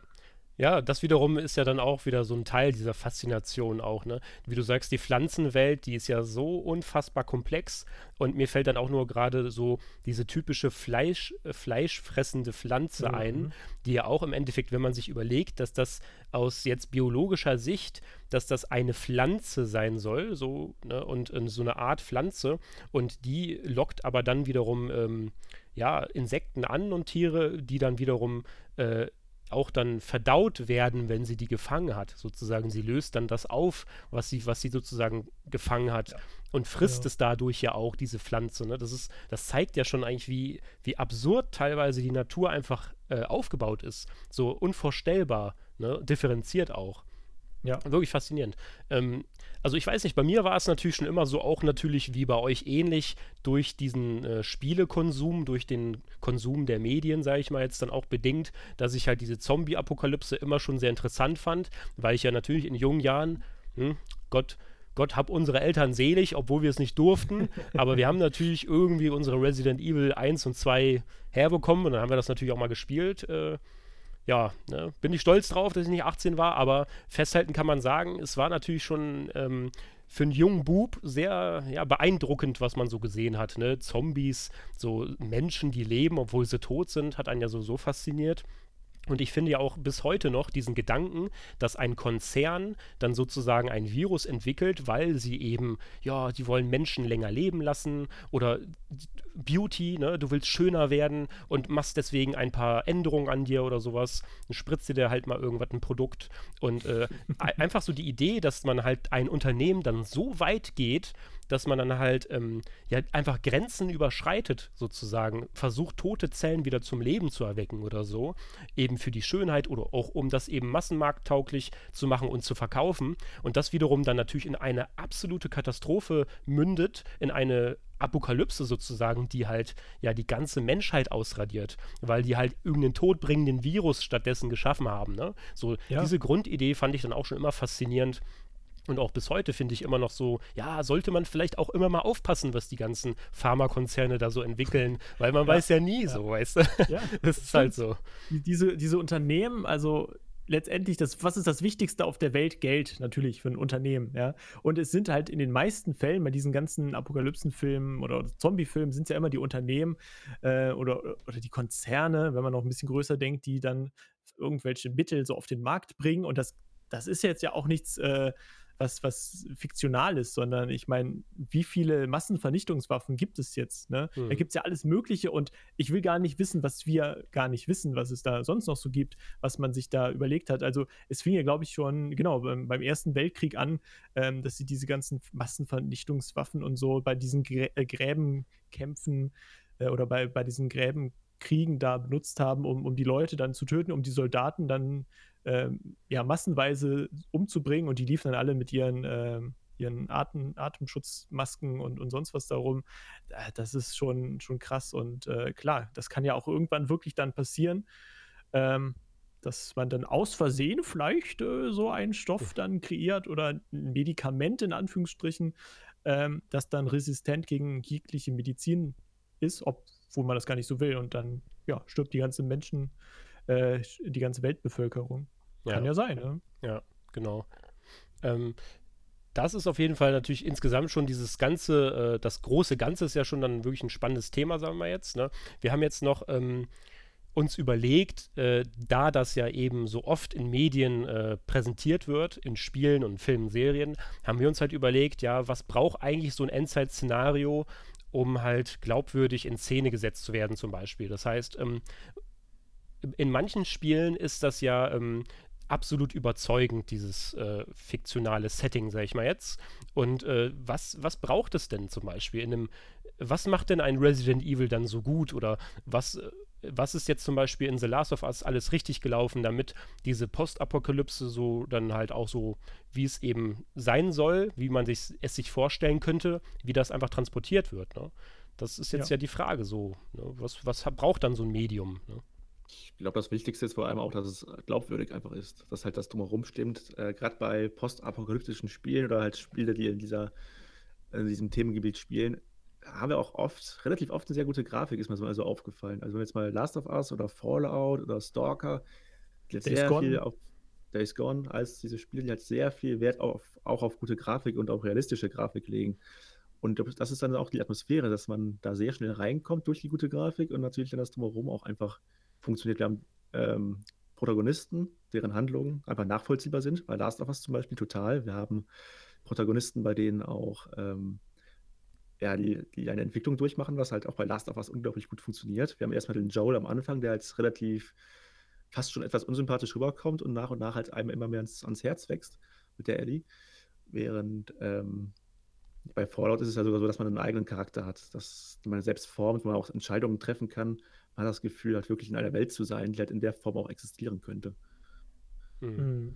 Ja. ja. Ähm, Du sagst ja gerade, Joel ist ja an sich ein gutes Beispiel, weil man äh, bekommt das ja vom Anfang an so mit. Das heißt, am Anfang von The Last of Us, da gibt es ja die Apokalypse noch gar nicht. Die, die findet ja gerade statt dann, wenn man sozusagen reinstartet ins Spiel. Und dann diesen Sprung, Zeitsprung erlebt man ja. Und dann bekommt man natürlich schon nach und nach aufgebröselt, was es denn bedeuten würde oder könnte für so einen Joel, sage ich mal jetzt, für so einen Charakter in so einer Postapokalypse dann zu leben. Ne? Was bedeutet es, in so einer Welt zu leben? Was muss ich dann tun? Zu was werde ich gedrängt? Ne? Oder was passiert dann alles, sage ich mal jetzt? Ne? Klar, das sind ja dann unfassbar viele Faktoren, die dazu äh, zählen, die da reinspielen, dass man halt ähm, ja das glaubwürdig in Szene setzt, sage ich mal jetzt. Ne? Und klar, The Last of Us, also Naughty Dog hat das natürlich super gemacht. Die haben das einfach, ähm, die Dialoge sind gut geschrieben, und die Charakterkonstellation dann mit Ellie ist ja so gut, weil er ja dann immer sie also auf sie aufpasst, so als, äh, ich sage jetzt mal, als vermeintlicher Vater, so, ähm, Vaterfigur. Und ähm, ja, das, deswegen ist das, glaube ich, dann schon ganz, äh, ganz brauchbar, so das, das Setting da, ne? Mhm. mhm. Ja. Ja, ich glaube wirklich, dass das Setting und die Grafik, also Grafik ist nicht immer alles so, aber Setting, Grafik und, und Soundkulisse müssen, glaube ich, wirklich so glaubhaft sein, ähm, dass dann die Atmosphäre, die entsprechende Atmosphäre auch wirklich entsteht, weil so ein, so ein Apokalypsenspiel, sage ich jetzt mal, halt wie, wie ein Fallout oder Stalker ist, glaube ich, das perfekte Beispiel.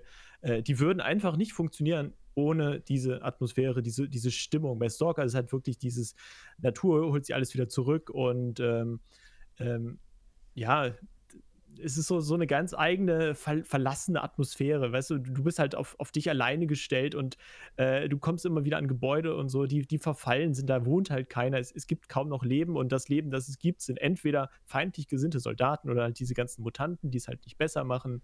Ähm, aber natürlich gibt es auch Spiele, die jetzt nicht so auf Grafik setzen, aber ich würde sagen, auch gerade bei Filmen, ähm, so ein TWD oder so, wenn man da jetzt nicht so das Budget hat und, und die Hintergrundkulissen, sage ich jetzt mal, irgendwie billig aussehen würde, dass sich der hm. Zuschauer oder halt der Spieler nicht in dieser Apokalypse wähnt, ne? Hm. Ähm, die, diese Immersion einfach fehlt, dann ist das ein großer, großer Minuspunkt. Es gibt natürlich auch viele äh, Zombie-Filme und Spiele, die sind, oder hauptsächlich eher, eher Zombie-Filme, die billig produziert sind, äh, vielleicht dann auch eher so auf, auf Humor so ein bisschen, aber da merkt man das dann einfach. Die Zombies sind dann einfach nur so, so ein cooles Beiwerk, das dann abgeschossen wird, also eher, eher so ein Splatter-Film und so. ähm, aber wenn man halt den, den Greenscreen, ich glaube, ihr wisst ja, was ich meine, dann sieht quasi oder man weiß, es, das ist sich der richtige Hintergrund, dann ist es einfach schwer, sich da rein reinzudenken und reinfallen zu lassen in dieses ganze Setting. Ja, also es muss schon, auch wenn das natürlich jetzt schwer ist, so ähm, sich das vielleicht vorzustellen, aber es muss schon realistisch sein. Ne? Also auch ein Zombie, der müsste natürlich tot sein im Endeffekt. Der muss tot aussehen. Da finde ich auch zum Beispiel in TWD gibt es auch schon dann halt einige Szenen, wo die Zombies halt schon wirklich absolut glaubwürdig dargestellt werden. Also der sieht für mich auch komplett tot aus. So, der ist verfallen, der fällt auseinander so, also während er geht sozusagen. Ne? Ja, ja, Und so ja. stelle ich mir auch einen Zombie vor. Einfach eine Leiche, die aber trotzdem irgendwie am Leben ist, sage ich mal jetzt. Ne? Und also die, die Maskenbilden haben da ganz große Arbeit auf jeden Fall geleistet bei mhm. TVD. Teilweise haben die mit, mit einem Greenscreen was gemacht. Zum Beispiel hat er dann irgendwie eine grüne Hose an, so und dann sieht man, wenn man das rausrechnet, rauskeyt, dass halt dann die Beine sind dann nicht mehr so da, ne? Aber das meiste, so diese Masken und so, auch jetzt von den Flüsterern und so, das ist ja dann wirklich durch die Maskenbilder. Das sind dann so Gummimasken, die dann nochmal bemalt worden sind mit so Wunden und, und Verwesungserscheinungen, alles Mögliche. Ähm, das ist schon sehr, sehr wichtig auf jeden Fall. Ja. Aber du hattest ja gerade auch schon diese diese, dieses Verlassene angesprochen. Und ähm, da haben wir ja auch dann, dann eigentlich den Beweis, dass, die, dass das auch wirklich eigentlich ähm, ja, vielleicht so empfunden wird, oder? Weil du warst ja in, in in Tschernobyl. Und äh, in Tschernobyl, ich stelle mir das so vor, wenn man jetzt dann wirklich, wie du erzählt hast, oben auf diesem Kaufhaus steht oder auch dann durch diese verlassenen Städte dann reist oder so, das ist, glaube ich, es fühlt sich ja wahrscheinlich wirklich so an, dass es halt dieses Verlassene und die Natur holt sich alles zurück und so. Und wenn man das dann wiederum in ein Spiel äh, transportiert sozusagen, dann äh, führt das wahrscheinlich dazu, dass man das eben auch wirklich abkaufen kann, oder? Auf jeden Fall. Und da ist halt auch wirklich wichtig, hat der Patrick gerade eben schon kurz erwähnt, ist auch Soundkulisse in Spielen, was, glaube ich, sehr oft auch einfach unterschätzt wird. Weil, äh, wenn du halt das, was du siehst, das, das siehst du, keine Frage, aber das drumherum, was, das Einzige, was du halt sonst noch wahrnimmst, sind halt Geräusche. Und wenn du halt in einem Ge Gebäude unterwegs bist und da hörst du dann die Glasscherben unter deinem Fuß knacken und du spürst oder du hörst das Rascheln der Tapete unter deinen Füßen auch teilweise. Das macht halt auch noch unglaublich viel aus. Also neben der Grafik, die halt, wie ich finde, auch sehr wichtig bei solchen Spielen ist, ist halt auf jeden Fall auch die Soundkulisse. Aber es ist halt, wird generell gerne unterschätzt.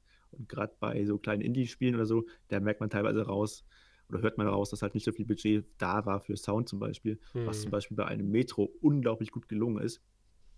Also jetzt das neue Metro Exodus zum Beispiel, wenn man das richtig nachts mit Kopfhörern spielt, man hat das Gefühl, wirklich drin zu sein, weil die ja. da so viel Wert drauf gegeben haben, dass es halt sich soweit auch realistisch anhört und auch Waffensounds und sowas, dass sie schön satt sind und ich drehe bei mhm. solchen Spielen immer generell total gern richtig den Pegel hoch, dass man halt auch, wenn man abdrückt, richtig so einen äh, richtigen Knall auf den Ohren hat, dass man halt das Gefühl hat, man hat da richtig eine Waffe in der Hand und äh, feuert die auch gerade ab.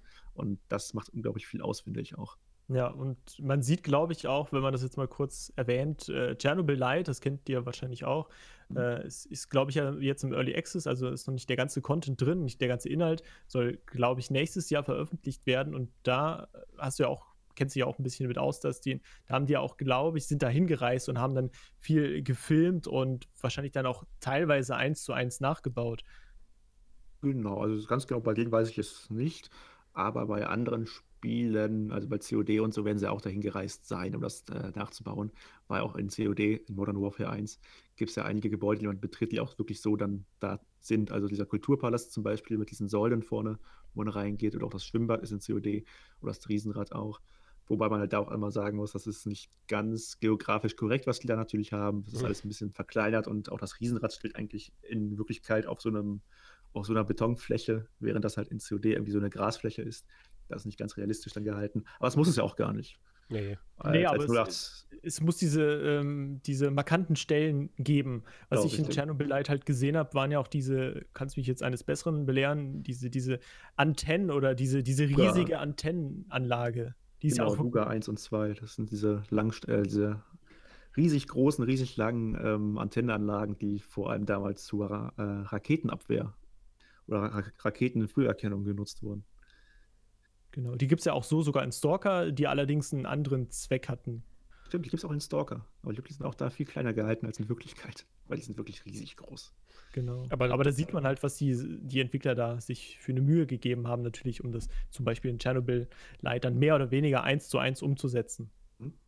Aber ja. andererseits, was auch interessant ist, wenn ich das mal ganz kurz auch einwerfen kann, ähm, Stalker, das Spiel, ist auch wirklich auch in der Umgebung da vor Ort so bekannt, dass die Menschen, die da illegal einreisen, das heißt normalerweise, wenn ich da jetzt reinreise, muss ich das ja offiziell buchen, ich brauche eine Genehmigung, ich muss einen Guide dabei haben, aber es sind halt auch Leute, die da dann illegal einreisen. Und diese Leute werden dann Tatsache Stalker genannt. Das heißt, Krass. Spiel wiederum hat sich das dann wiederum auf die Katastrophe oder auf das reale Gebiet dann da äh, losgelöst. Und dann auch unser Guide meinte, mit dem wir unterwegs waren, immer, ja, hier kommen auch immer wieder Stalker vorbei, die übernachten teilweise in den Wohnungen, in Pripyat und so. Boah. Die suchen dann das, dann das ultimative Abenteuer und dann natürlich auch teilweise ohne Geigerzähler und so, was halt auch echt gefährlich ist. Mhm. Da gibt es sehr interessante Videos auf YouTube. Äh, übrigens habe ich letztens eine sehr interessante Reihe zu gefunden, wo wirklich einer dann von Kiew aus quasi dann illegal da einreist nach und nach und das dann über vier, fünf Stunden mal in einem, einer Art Vlog dann äh, ja, beschreibt und alles zeigt. Und das war mega interessant, weil das ist halt auch dann richtig illegal. Und wenn du da gefasst wirst, musst du auch Strafe zahlen und alles. Krass, und gerade am, am Anfang der Postapokalypse, äh, sage ich jetzt schon, also als das alles passiert ist, 86, kurz danach, gab es ja dann auch viele, die dann da rein sind, äh, also Plünderer, um, genau. um, dann noch diese Habseligkeiten, hatte ich ja eben erwähnt, die sind dann alle da evakuiert worden, innerhalb von zwei Tagen konnten kaum was mitnehmen.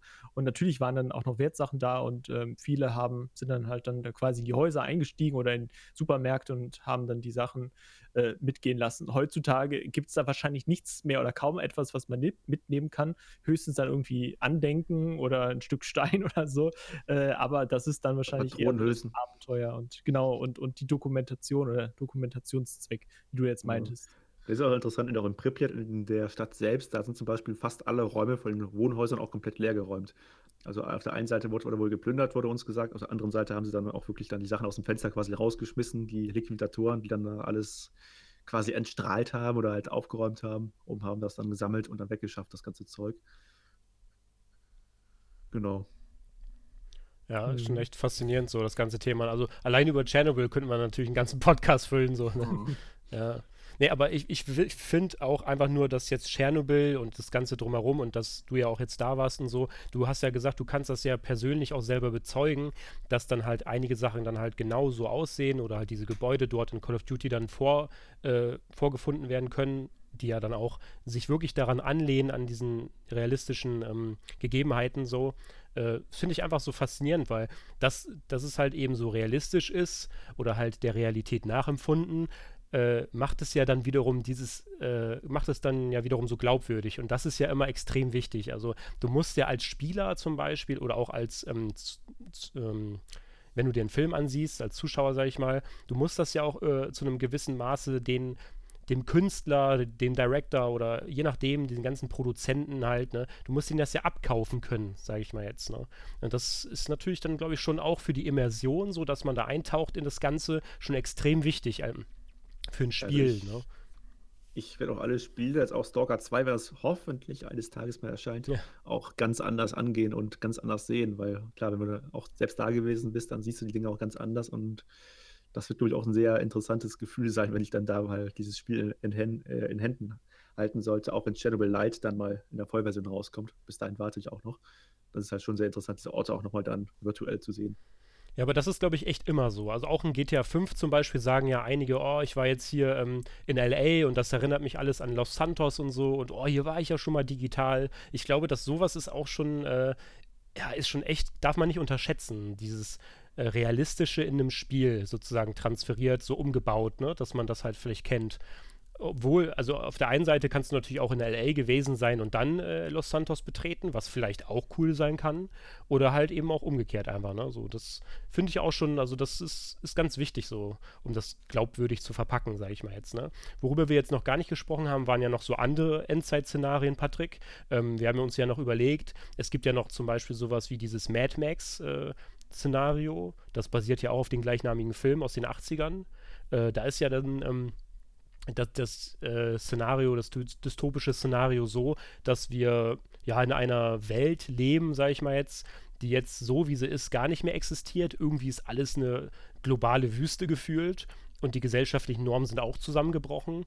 Und ähm, ja, die, es existieren eigentlich nur noch so, ich sage jetzt mal so eine Art Banden oder so, ne? So halt so, so, wie sagt man, so Hinterwäldler, so, die sich dann zusammenfinden und dann halt so, ja, ihren Alltag bestreiten. Ne? Das finden wir ja dann auch in Rage zum Beispiel in ähnlicher Form vor.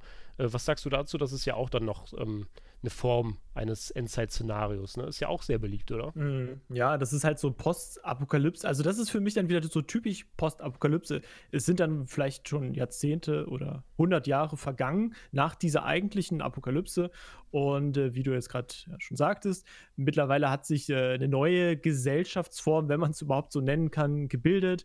Ähm, die, die Menschen haben sich aus den verbleibenden Gütern dann ja, was, was Neues gebaut, ob jetzt Häuser oder, oder fahren ähm, in, in ihren, ja, sehr, sehr, sehr, sehr lustig aussehenden Gefährten. Also die haben ja diese, diese Autos, also ihr kennt ja wahrscheinlich alle Mad Max, ja? diese, diese Autos, die dann total krass designt sind, hier noch mit, mit irgendwelchen äh, Ketten da dran und, und ähm, ja, das Stacheln und, genau. und Waffen.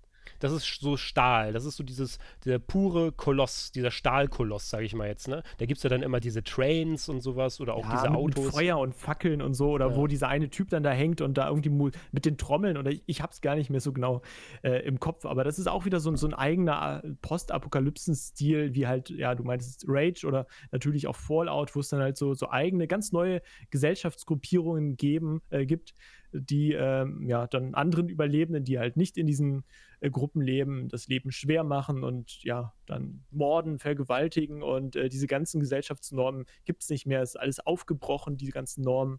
Und ähm, das ist natürlich dann auch wieder äh, sehr, sehr spannend zu sehen, weil es sich aber auch so unterscheidet von, von diesen, von, von, von, von einem Stalker oder auch Metro. Mir ist halt irgendwie aufgefallen, das hatten wir auch gestern kurz besprochen, äh, sowas spielt halt gerne dann in der Ukraine halt oder in, in Russland. Irgendwie hat das so, so einen eigenen Charme dann nochmal. Ähm, aber so ein Mad Max ist dann wieder ein kompletter Unterschied. Das ist ja, glaube ich, in der australischen Wüste auch gedreht worden. Wie du meintest, alles irgendwie in so einer Wüstenlandschaft. Und da sieht man mal, was es für unterschiedliche Postapokalypsen-Szenarios wieder gibt. Es ist, äh, jeder kann sich so eigentlich das Beste raussuchen, was er persönlich ja, besser findet. Ja, aber wo man das dreht und wie denn äh, das Setting und die Kulisse, sage ich mal, jetzt aufgebaut ist, spielt in solchen Filmen oder Spielen, sage ich mal, jetzt auch natürlich eine große Rolle. Ne? In Death Ja. Stranding haben wir ja zum Beispiel das, ähm, den Fall, dass das ja an Island quasi anlehnt. Das lehnt sich an Island an und äh, ist ja auch klar äh, dokumentiert, dass das halt ähm, ja dort dadurch ähm, ja isländische Ländereien, sage ich mal jetzt, inspiriert wurde, so das Design. War, war es Island oder war es Mhm. Neuseeland? Nee, Island, genau. Wirklich? Mhm. Okay. Ja. Mhm. Und ähm, das ist ja dann auch so ein bisschen steinig immer alles. Und da gibt es ja diesen notorischen, sag ich mal, Steine, wo dann halt diese grüne äh, Flechte dann immer drauf ist und Moos, sowas. ja. Moos, ja. Und ähm, das ist ja dann auch wieder ganz interessant, weil Death Stranding hat sich dann einfach das Island-Setting genommen äh, und, und was an sich auch vielleicht ein bisschen für Isolation steht, ein bisschen für Einsamkeit und Abgeschiedenheit manchmal an manchen Orten dort und äh, hat das dann natürlich auch dann ganz wunderbar verpackt in die Welt von Death Stranding sozusagen, das Amerika, was ja an sich Amerika ist, aber gar nicht mehr aussieht wie Amerika nach diesem gestrandeten Tod, nach dieser Apokalypse in Death Stranding, ne? wo dann quasi alles irgendwie mit Teer bedeckt ist, wo dann irgendwelche Gidees auftauchen aus irgendwelchen anderen Dimensionen und ähm, die Welt einfach eben zusammengebrochen ist, so die gesellschaftlichen Normen. Ja. Finde ich auch. Also- da, da sieht man das dann wieder, diesen, ähm, Mhm. wie, wie fest das dann auch mit solchen äh, Ideen verbunden ist, so mit Szenarien und sowas. Und das wiederum sich dann auch in das Spielgefühl widerspiegelt. So, ne? Ja, das, das war halt wirklich mal was Neues, ne? Na, gut, einige haben dann halt scherzhaft gesagt, ja, äh, Amerika sieht aus wie Island, äh, ne? So, aber wie du es ja gerade erklärt hast, die Idee dahinter ist ja sehr gut und die geht ja auch auf, weil da haben wir ja im letzten Podcast auch drüber gesprochen, über das Gefühl der Einsamkeit ähm, in, in Death Stranding. Das funktioniert einfach sehr, sehr gut und die Landschaft ist dafür natürlich dann auch ähm, prägend. Ja, die, die ist wichtig natürlich, dass das Ganze so passt. Wenn, wenn du da jetzt ein pulsierendes Leben hättest oder du hättest da noch große Städte, so gut Geisterstädte wären in Death Stranding, glaube ich, schon geil, könnte ich mir gut vorstellen, passen aber trotzdem wieder nicht so ins Setting rein. Aber Hideo äh, Kojima hat das halt wirklich mit seinem Team sehr, sehr gut gemacht. Also die Ideen, die sie da hatten, finde ich super halt auch Mhm. mit den GDs und dem gestrandeten Tod als neue Form der Apokalypse gab es halt in der Form äh, noch gar nicht. Die haben jetzt nicht gesagt, ja, wir machen jetzt, wir nehmen jetzt wieder die Zombie-Apokalypse und so, sondern sie haben halt wirklich versucht, etwas Neues zu machen. Ähm, ob das jetzt so unterschiedlich ist äh, und so abwechslungsreich, muss jeder für sich entscheiden, aber ähm, wir würden, glaube ich, beide sagen, das ist schon äh, mal eine ganz andere Form der Apokalypse mit neuen, frischen Ideen. Ja, klar. Vor allem, wenn es dann auch darum geht, dass jetzt, ähm, ich sage jetzt einfach mal ganz neutral, dass ähm, wenn Dimensionen aufeinandertreffen oder sowas, oder man halt auch auf, auf einer ätherischen Ebene jetzt das vielleicht erstmal nicht ganz nachvollziehen kann, was hier gerade passiert, ähm, dann ist das ja auch wiederum ein ganz anderer Ansatz, so wie eine Apokalypse jetzt ausgelöst wird, sage ich mal, ne? Oder äh, Mhm. generell, wie man eine Apokalypse präsentiert oder auch das Leben danach, so. Das finde ich dann auch schon wiederum ist, ist, ist ganz spannend so. Und ja, es zeigt natürlich auch, dass man halt so einem alten, so einem alten Grundszenario, äh, sage ich mal jetzt, eben Apokalypse und Postapokalypse so, diese Form, dass man dem auch einigermaßen neues Leben auch einhauchen kann, sage ich mal jetzt, ne? Ja, auf jeden Fall. Dann noch so ein bisschen Science Fiction vielleicht dazu.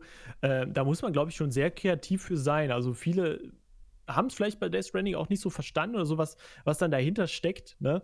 Ähm, da ist schon viel, viel Kreativität dann mit eingeflossen, um sich dann überhaupt mal so eine Dystopie, sage ich jetzt mal, vorzustellen, wie es halt sein könnte, ne? Wenn, weil mhm. da das Thema ist ja, die, sind ja diese Brücken, dieses, dieses Verbinden, äh, Knotenpunkte werden miteinander verbunden und, und, überall gibt es Brücken, nicht nur im herkömmlichen Sinne, sondern auch im übertragenen Sinne, über die man dann gegen, gehen muss.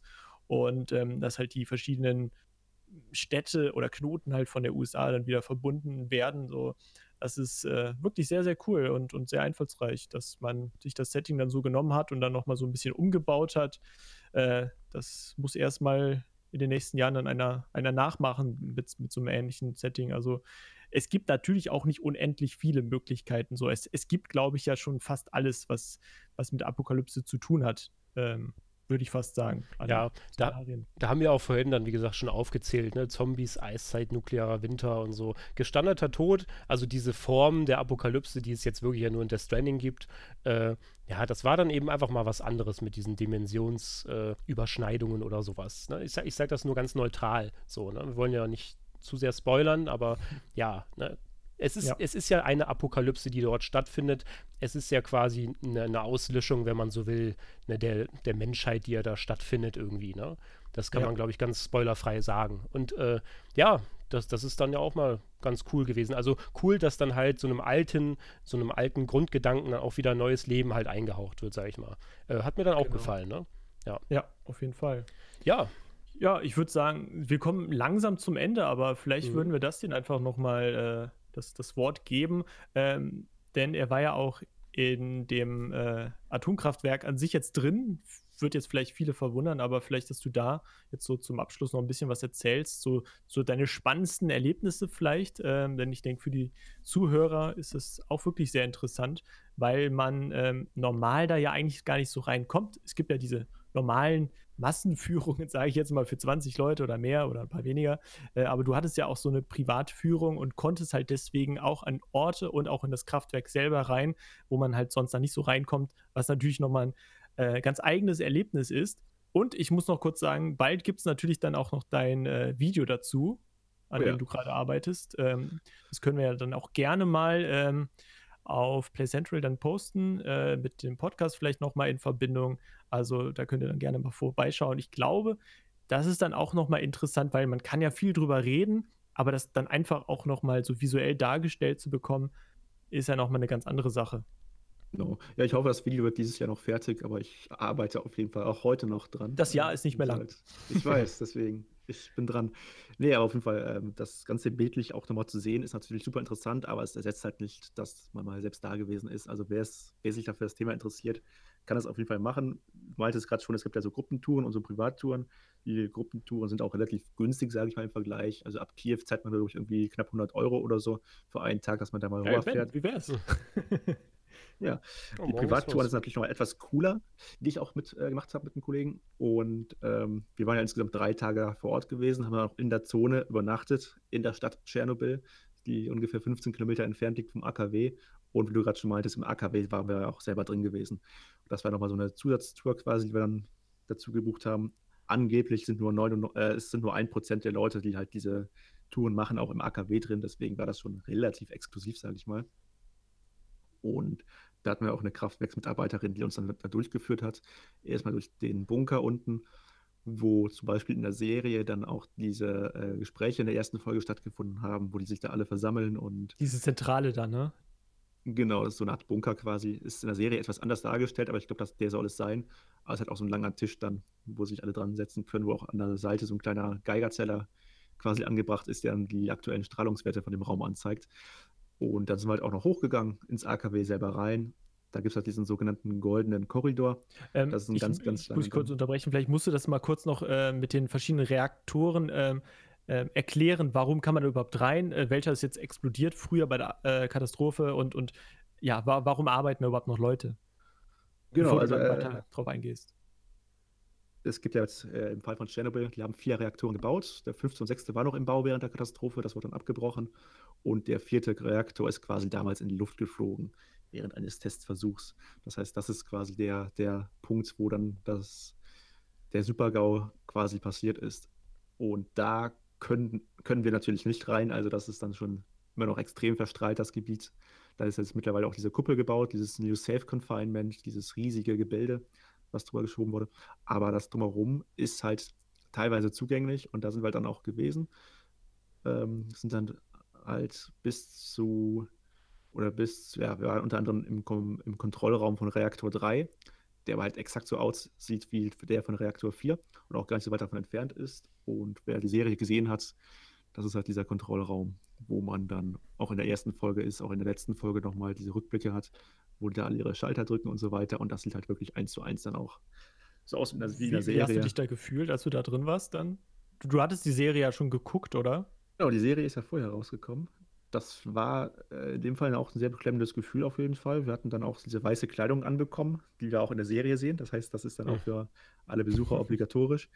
Nicht, dass man dann halt von der Strahlung irgendwie was, äh, also es ist kein Strahlenschutz, sondern halt eher eine Art Staubschutz, weil halt sich radioaktiver Staub sonst an der Privatkleidung festhaften kann und das soll dadurch vermieden werden, dass man halt diese weiße Kleidung anbekommt von denen und die auch nachher ablegt und dann mögliche Staubüberreste, Staubpartikel, die strahlen, dann da gar nicht ähm, auf die private Kleidung kommen.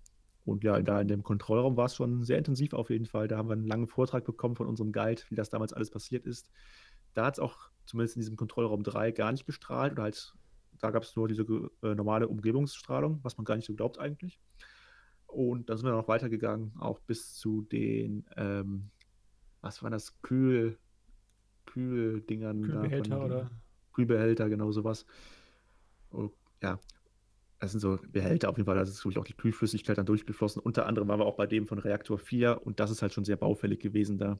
Da muss man dann auch eine Atemmaske anziehen und Handschuhe und alles. Und da hatten wir dann auch diese etwas höheren Strahlungswerte, die ich dann am Anfang schon mal gesagt habe: 17, 18, 19 Mikrosievert, was halt dann auf jeden Fall schon erhöht ist.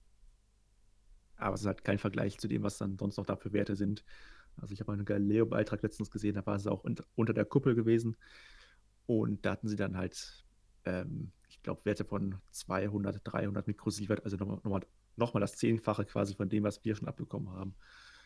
Aber es war halt trotzdem dann schon seltsam, wenn du da mit vier Mann in dem Moment dann unterwegs bist. Alle haben ihren Geigerzeller an und alle vier Geigerzeller geben schon so ein Störgeräusch von mhm. sich. Also kein einfaches Ticken mehr, sondern so ein Ü, Ü, Ü, Ü, Ü und das mal vier. Und dann halt war es an dem Tag auch sehr warm. Wir mussten uns dick anziehen, dass wir halt langärmelige Sachen anhatten. Dann auch diese weiße Kleidung drauf. Das war dann schon auch sehr unangenehm, da rumzulaufen. Und immer zu wissen, wir sollten uns hier nicht zu lange aufhalten. Und auch unser Guide meinte, wir gehen hier etwas schneller und sollten uns nicht zu lange aufhalten. Das war schon ein sehr ungewohntes Gefühl auf jeden Fall. Ja, ich meine, es ist ja auch dann wirklich gef gefährlich und wir haben ja auch in der Tschernobyl-Serie, die ich übrigens auch jedem Hörer ans Herz legen kann, sich das vielleicht mal anzugucken, wen es interessiert, äh, gesehen, was halt mit den Menschen passiert, die sich halt dieser Strahlung ausgesetzt haben, dass eben jede Zelle im Körper einfach zerstört wird sozusagen. Das ist also das auch mal visualisiert zu bekommen, das war schon war schon echt sehr ja beklemmend, beeindruckend. Also das weiß ich nicht. Also ich, ich hätte da auch, glaube ich, echt ein reges Unbehagen, äh, in der Magengegend, wenn ich da durchgehen würde, glaube ich. ja, da bist du auch nicht der Einzige. Also wir haben uns da auch, es war ein interessantes Gefühl, aber man muss halt auch immer trotzdem noch so ein bisschen auf die eigene Sicherheit natürlich achten. Aber wie gesagt, damals, also es ist nicht vergleichbar mit dem, was da damals für Strahlungswerte nee. haben. Das ist halt millionenfach anders. Klar.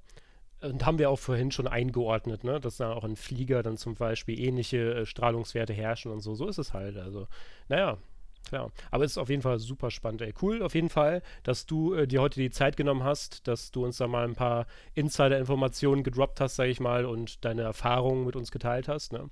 Ich denke mal, ja, sehr gerne, sehr gerne. Ja, das interessiert die Zuhörer bestimmt auch und wir sind auf Feedback gespannt, auf jeden Fall. Und deswegen würde ich auch mal sagen, wir verabschieden uns an dieser Stelle von heute und äh, hat mir natürlich viel Spaß gemacht, Patrick.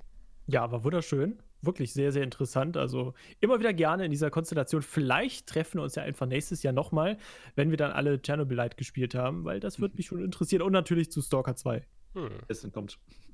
Ja, ja, das kommt. Ja. Und falls ihr diesen Podcast mögt, dann könnt ihr uns natürlich auch ganz gerne auf Soundcloud, iTunes oder Spotify äh, abonnieren und dann regelmäßig dann alle zwei Wochen die neueste Episode hören. Und äh, schaut auch gerne, wie gesagt, auf playcentral.de vorbei. Lasst äh, Feedback da auf der, auf der entsprechenden News, in der News. Und äh, ansonsten auch auf Discord vielleicht, da haben wir auch einen kleinen Podcast-Channel eingerichtet, da kann man natürlich auch schön Feedback hinterlassen. Und wir freuen uns natürlich über eine schöne 5-Sterne-Bewertung bei iTunes, ne? Absolut, ja, genau.